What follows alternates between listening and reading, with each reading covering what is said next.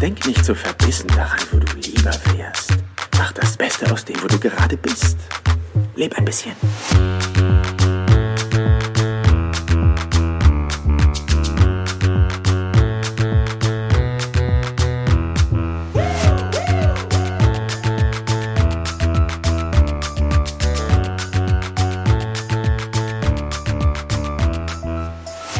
Herzlich willkommen hier im Business Perler Podcast. Mein Name ist Jan Zimmermann und ich freue mich, dass auch du heute bei der 33. Folge wieder mit am Start bist. Und die 33, das ist natürlich eine ganz besondere Zahl. Ich komme aus Münsterland, da rufen diejenigen, die jetzt gerade zuhören, natürlich schon Yes! Schnapszahl, genau so ist es. Die 33 steht aber auch für etwas anderes und das finde ich immer sehr, sehr spannend, sich dann auch mal aus der ja, ein oder anderen Sicht mal so auf die 33 zu schauen. Und ähm, was die 33 verbirgt, das würde ich an dieser Stelle gern mal mit dir teilen wollen. Und zwar habe ich einen ganz, ganz spannenden Text dazu äh, gefunden und ähm, den lese ich jetzt einfach vor. Mit der Zahl 33 ist es an der Zeit, seinen eigenen Standpunkt zu vertreten und auch durchzusetzen. Jegliche Einflüsse, die im Außen auf sie zukommen, wie zum Beispiel Neid, Eifersucht, Mobbing oder Streitigkeiten, fordern sie jetzt dazu auf, in die Eigenverantwortung zu gehen und zu sich und ihren Entscheidungen zu stehen. Gehen Sie keine faulen Kompromisse ein und trotzen Sie den Widerständen, die sich zeigen können. Dabei sind Ihre Gewandtheit, geschicktes Handeln und Ihr Können gefragt. Verfallen Sie keinesfalls in unbedachten Aktionismus. Kämpfen Sie nicht gegen das Leben, sondern für Ihre wahren Ziele. Da, wo es vielleicht noch etwas stockt, ist es jetzt die Zeit, Dinge anzuschieben, in Bewegung, ins Rollen zu bringen. Und die Zahl 33 wird dem Element des Feuers zugeordnet und man brennt für seine Ideen und Vorstellungen und ist bereit, diese zu verteidigen. Und ich glaube nicht an Zufälle. Und ich habe mir auch schon überlegt, ob ich nicht diese Numerologie, die immer mal wieder auftaucht, auch in besonderen Zahlen, die vielleicht viele kennen, so irgendwie dreimal die neun das, oder dreimal die sechs, das ist die, die Zahl des Teufels oder, oder, oder, ähm, da mal ein bisschen mehr mit reinzugehen und jede Woche dort mal reinzuschauen. Und wenn was Besonderes dabei ist, das dann auch einfach an dieser Stelle zu teilen. Aber heute soll es nicht um die Zahlen gehen, auch nicht um 33. Ähm, ich hoffe, du hattest eine entspannte Woche. Eigentlich war es ja die Woche des Karnevals, ja. Also, ähm, ja, Montag war Rosenmontag und ich weiß nicht, wie du Karneval verbracht hast. Vielleicht ähm, war es für dich auch eine Zeit, wo du sagtest, ach, ich bin eh kein Karnevalsfan. Das ist so spurlos an mir vorbeigegangen, so wie die letzten Jahre auch. Ich bin aber entspannt geblieben. Vielleicht bist du aber auch die Person, die gesagt hat, verflixte Naht. Ja, das gibt's doch gar nicht. Jetzt habe ich mir hier äh, so viele schöne Ideen äh, und, und, und Karnevalsumzüge schon miterlebt. Und jetzt habe ich dann doch keine Möglichkeit, da in irgendwo an so einer Veranstaltung teilzunehmen. Ähm, es sei gesagt, es kommen auch wieder gute Zeiten und Karneval wird auch wieder da sein. Und wenn du für dich einfach gute Laune hattest, dir einen schönen Tag, vielleicht einen Sekt aufgemacht hast, vielleicht ganz entspannt mit dem Nachbar oder mit der Nachbarin, ähm, ja, ich sag mal, die, die Luftschlangen in die, in die Luft geschmissen hast, dann war es vielleicht doch eine ganz gute Zeit. Ähm, und äh, ja, was soll ich sagen? Also, es ist eine ganz, ganz spannende Zeit. Das kann man immer und immer wiederholen. Aber ich glaube, so langsam wird es wirklich sehr, sehr interessant. Und ähm, auch das Buch, was ich in den letzten drei Wochen wirklich verschlungen habe, hat dazu beigetragen, auch die aktuellen Geschehnisse ähm, nochmal in eine andere Perspektive zu setzen, nochmal das große Ganze zu sehen. Und ähm, jetzt fragst du dich bestimmt, welches Buch hast du denn gelesen? Und ich verrat's dir. Und zwar habe ich das Buch Eine kurze Geschichte der Menschheit von Harari gelesen. Und ähm, dieses Buch wurde schon in über 40 Sprachen übersetzt und ist weltweit zu einem Bestseller geworden, auch hier in Deutschland, Spiegel Bestseller. Und äh, das war sehr, sehr spannend. Ja, und ähm, ich sag mal, diesem Buch, dass du vielleicht ganz grob mal so ein Gefühl dafür bekommst, worum geht's da eigentlich, Also der Harari beschäftigt sich in seinem Buch mit den Fragen, warum setzen wir so viel Vertrauen in Geld, in Bücher und in Gesetze? Und warum unterwerfen wir uns der Bürokratie, den Zeitplänen und dem Konsum? Und seine, seine Frage, die er auch immer wieder stellt, hat uns all dies im Lauf der Jahrtausende glücklicher gemacht. Und das ist ähm, ein Geschichtsforscher. Und äh, wer auch die letzten Folgen im letzten Jahr noch gehört hat, ähm, ich weiß nicht, wo das herkommt, aber so diese Geschichtsreisen und diese Prozesse zu verstehen, die, die, die Vergangenheit da noch mal so ein Stück weit aufzugleisen, das ja, kommt dann doch immer wieder bei mir hier vor. Und ähm, das äh, Kapitel 16 in diesem Buch, das hat es mir sehr, sehr angetan. Also es ist ganz angenehm zu lesen. Es hat knapp 500 Seiten und ähm, mit Inhaltsverzeichnis, keine Angst.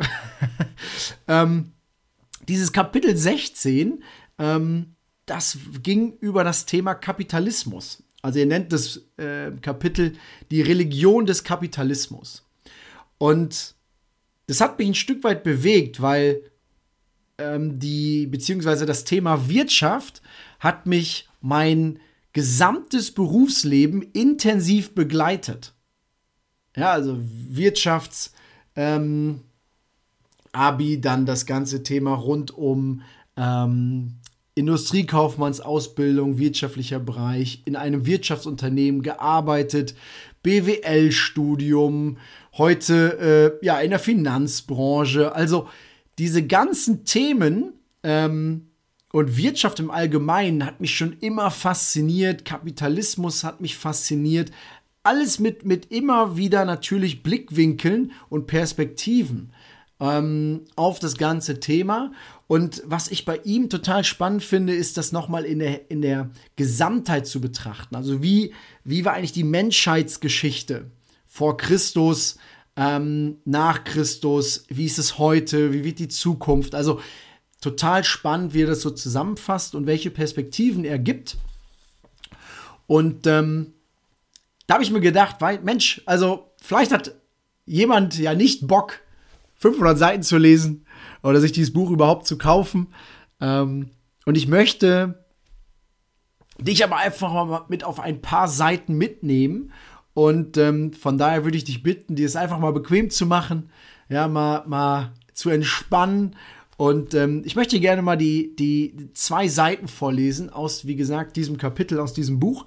Und ähm, du lässt es einfach mal auf dich wirken, weil ich das sehr, sehr schön geschrieben finde, um auch einfach mal so eine Herleitung ähm, zum ganzen Thema Kapitalismus zu bekommen. Ähm, viel Spaß und äh, ich lese einfach mal vor. Versuchen Sie mal, ohne Geld Wissenschaft zu betreiben oder ein Imperium zu erobern. Weder eine moderne Armee noch ein Universitätslabor können ohne Banken unterhalten werden. Geld ist untrennbar mit der wissenschaftlichen Revolution verbunden.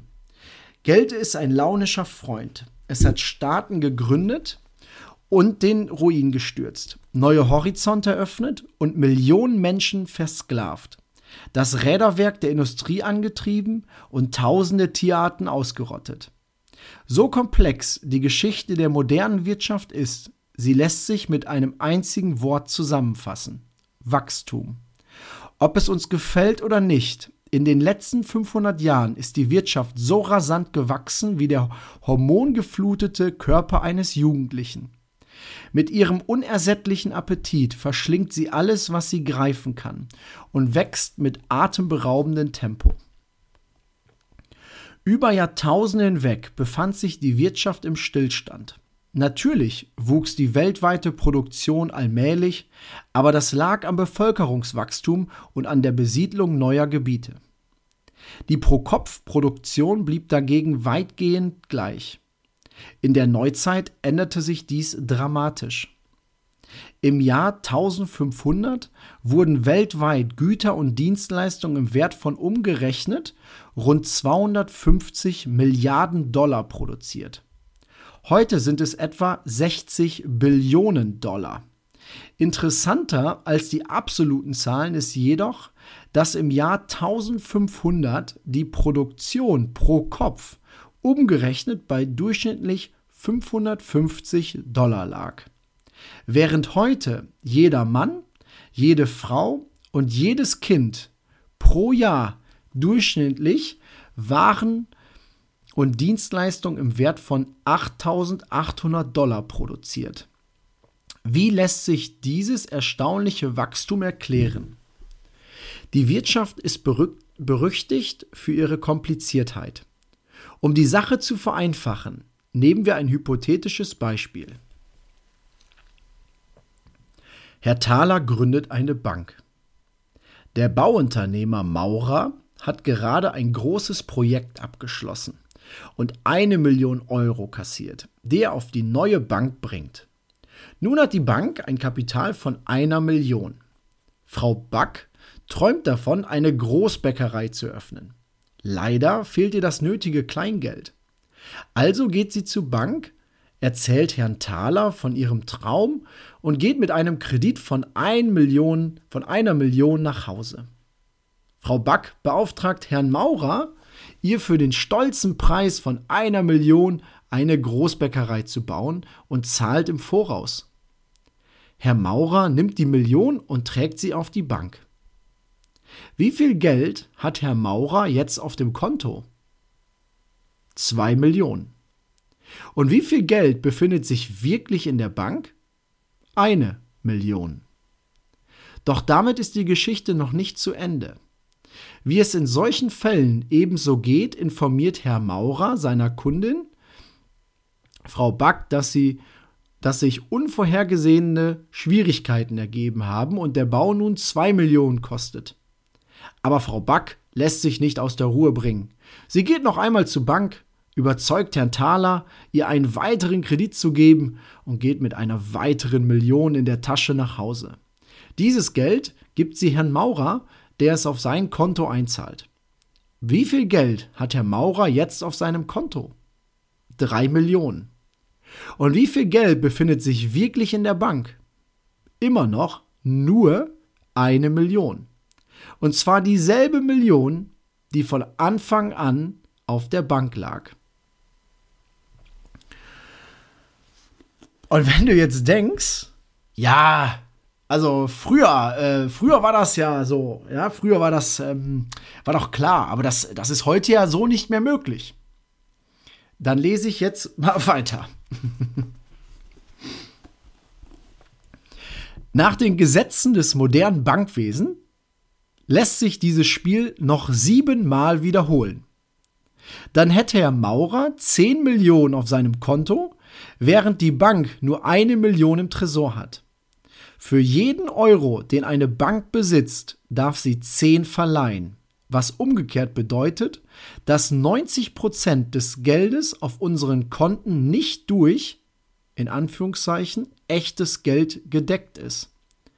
Wenn alle Kunden von Herrn Thalers Bank plötzlich das Geld von ihrem Konto abheben wollen, bricht sie zusammen. Und dasselbe gilt für Barclay, Lloyds, die Deutsche Bank, die Citibank und jede andere Bank der Welt. Und die Citibank, das ist heute die Targo Bank. Ist das Ganze also ein riesiges Schneeballsystem und ein riesiger Schwindel? Wenn ja, dann ist die gesamte moderne Wirtschaft ein Schwindel. Aber Jahrhunderte des realen Wirtschaftswachstums lassen vermuten, dass es sich nicht um einen Betrug handelt, sondern um eine Meisterleistung der menschlichen Fantasie. Banken und damit die gesamte Wirtschaft funktionieren nur, weil wir Vertrauen in die Zukunft haben. Der Wert unseres Geldes ist fast ausschließlich durch dieses Vertrauen gedeckt. In unserem Fall wird die Differenz zwischen dem Kontoauszug von Herrn Maurer und der Summe im Tresor der Bank durch die Bäckerei gedeckt, die bislang nur in der Fantasie der Beteiligten existiert und eines Tages Wirklichkeit werden könnte. Sowohl Frau Back als auch Herr Thaler stellen sich vor, dass die Bäckerei in etwa einem Jahr ihren Betrieb aufnimmt und dann täglich tausende Brote, Brötchen, Torten und Kuchen backt. Der Gewinn aus den Verkäufen deckt die Differenz. Denn mit ihm kann Frau Back ihren Kredit zurückzahlen und Herr Maurer seine Ersparnisse abheben. Aber diese Backwaren sind bislang ein reines Fantasieprodukt. Die Bäckerei lässt nicht nur mit dem Vertrauen errichten, dass Frau Back und Herr Thaler in ihrer Fantasie und Herr Maurer in die Bank haben. Wir haben schon gesehen, dass Geld eine erstaunliche Erfindung ist, weil es die unterschiedlichsten Dinge repräsentieren kann und alles in fast alles verwandeln kann. Doch vor Beginn der Neuzeit waren dem Geld Fesseln angelegt. Es konnte nämlich nur Dinge repräsentieren und verwandeln, die im Hier und Jetzt existierten. Dadurch war das Wachstum erheblich eingeschränkt, denn das erschwerte die Finanzierung neuer Unternehmungen. Nehmen wir unsere Bäckerei. Was wäre passiert, wenn das Geld nur Dinge repräsentieren kann, die tatsächlich existieren? Die Bäckerei wäre nie gegründet worden. Frau Back hat zwar eine Menge Ideen im Kopf, aber sie kann nichts Handfestes vorweisen. Wenn sie einen Bauunternehmen findet, wenn sie einen Bauunternehmer findet, der bereit ist, mit seiner Arbeit in Vorlage zu treten und sich ein paar Jahren bezahlen zu lassen, dann ist alles schön und gut. Doch solche Leute sind rar. Damit Frau Back, damit hat Frau Back ein Problem. Sie hat ja noch keine Bäckerei und deswegen auch keinen Kuchen. Kein Kuchen, kein Geld. Kein Geld, kein Bauunternehmer. Kein Bauunternehmer, keine Bäckerei. Um es im Zitat von beziehungsweise aus ziemlich beste Freunde abzuschließen, keine Arme, keine Schokolade. Und ähm, das Spannende ist, wenn man sich das dann ähm, ja mal so vor Augen führt, dann ähm, kann ich da nur sagen, absolute Empfehlung. Also dieses Buch ist eine absolute Empfehlung und ähm, ich kann das an der Stelle auch wirklich nur noch mal betonen, weil die Frage, die man sich natürlich jetzt stellt, ist, hä, wie ist denn das dann eigentlich weitergegangen? Weil das war ja, also wie, wie, wie läuft das denn jetzt eigentlich? Und ähm, das Ganze endet dann quasi auf der Seite 377 mit In diesem Stillstand war die Menschheit über Jahrtausende hinweg gefangen. Erst in der Neuzeit befreite sie sich aus dieser Falle, als ein neues System aufkam, das auf Vertrauen in die Zukunft aufgebaut war. In diesem neuen System kamen die Menschen überein, imaginäre Güter, also solche, die es im Hier und Jetzt noch nicht gab, durch eine besondere Art von Geld zu repräsentieren, die sie Kredit nannten. Dieser Kredit erlaubte uns, die Gegenwart auf Kosten der Zukunft zu erschaffen. Kredit basiert auf dem Gedanken, dass wir in Zukunft mehr Ressourcen zur Verfügung haben werden als in der Gegenwart. Wenn wir heute Dinge aufbauen und mit einem Einkommen von morgen bezahlen können, dann öffnen sich ungeahnte Möglichkeiten.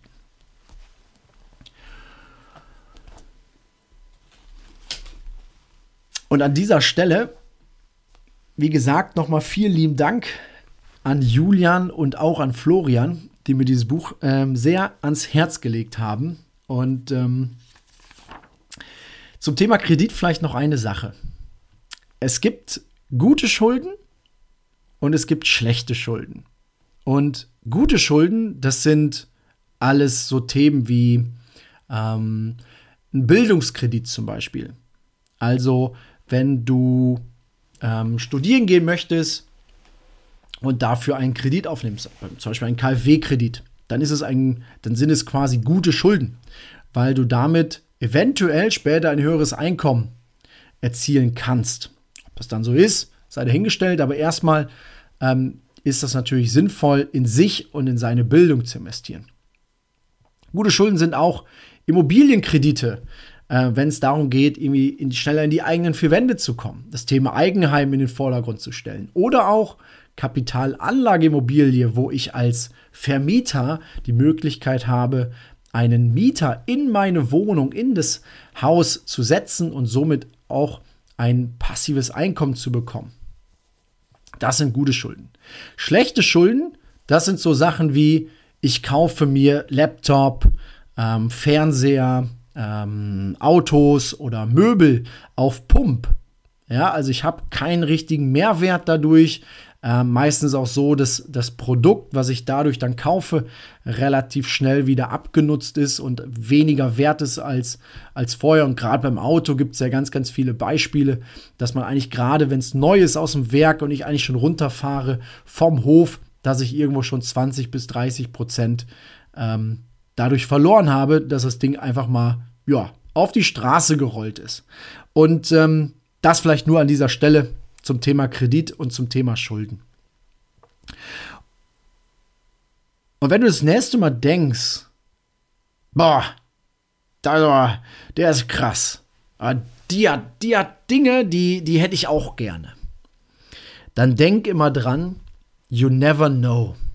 Und dieser Spruch, der hat mich schon so häufig davor beschützt, irgendwie voreilig Schlüsse zu ziehen oder noch mal kurz darüber nachzudenken. Es gelingt mir auch nicht immer, aber dieser eine Satz, you never know, den muss man sich eigentlich selber die ganze Zeit auf die Stirn kleben, damit man einfach immer wieder sich daran erinnert, hey, du hast nie zu 100% alle Informationen, du weißt nicht, was in dem Kopf des anderen vorgeht und es wird dich immer und immer wieder im persönlichen, im geschäftlichen ähm, ja, zeigen, beziehungsweise wird dich immer wieder einholen und ähm, mach es dir einfach immer wieder bewusst.